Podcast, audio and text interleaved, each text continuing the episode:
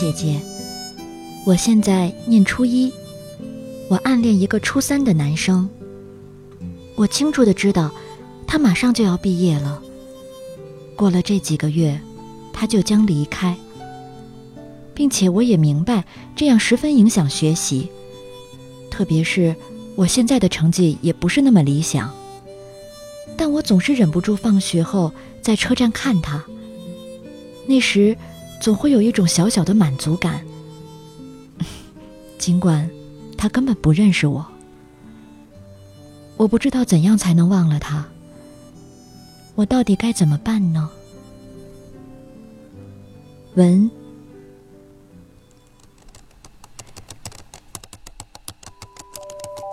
亲爱的文姑娘，在这个春末夏初读到你的来信。感觉很像是我手边的这一杯柠檬蜂蜜水，亲爱的。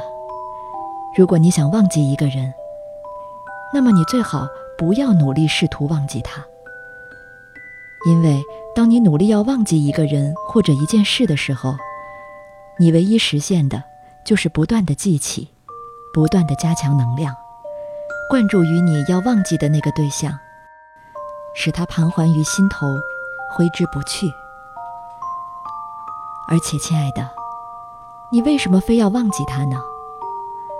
为什么要忘记这一个让你多年之后想起来仍然会报以微笑的少年？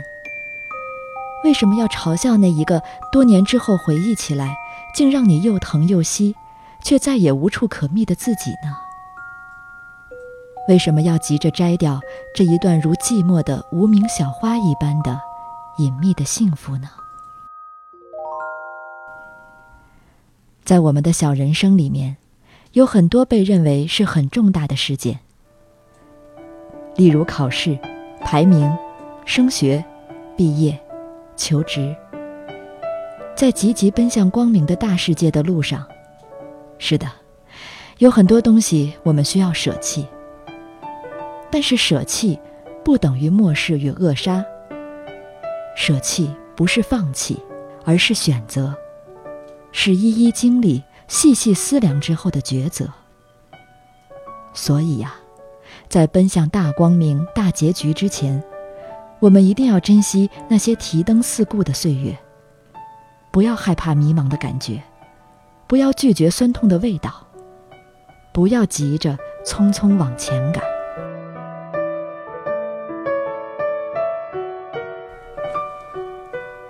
如果有一些人一定要出现，就与他相会吧。如果有一些事情一定要发生，就让他粉墨登场。不正是这些人、这些事，组成了那个被我们称之为人生的东西吗？你不应该躲过它，而应该穿越它。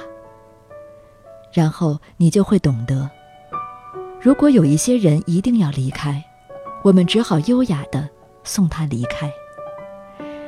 如果有一些事一定会结束，我们也只好微笑着看它结束。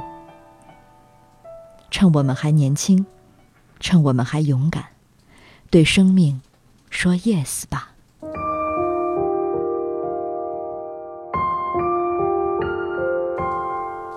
所以呀，那一朵寂寞的小花。就让它自然地开放在你每天经过的路旁，不要去摘除，也不必去浇灌。每一朵花，或者每一包心事，开有开的时候，谢有谢的时候。你要做的只是深呼吸，然后微笑，放轻松。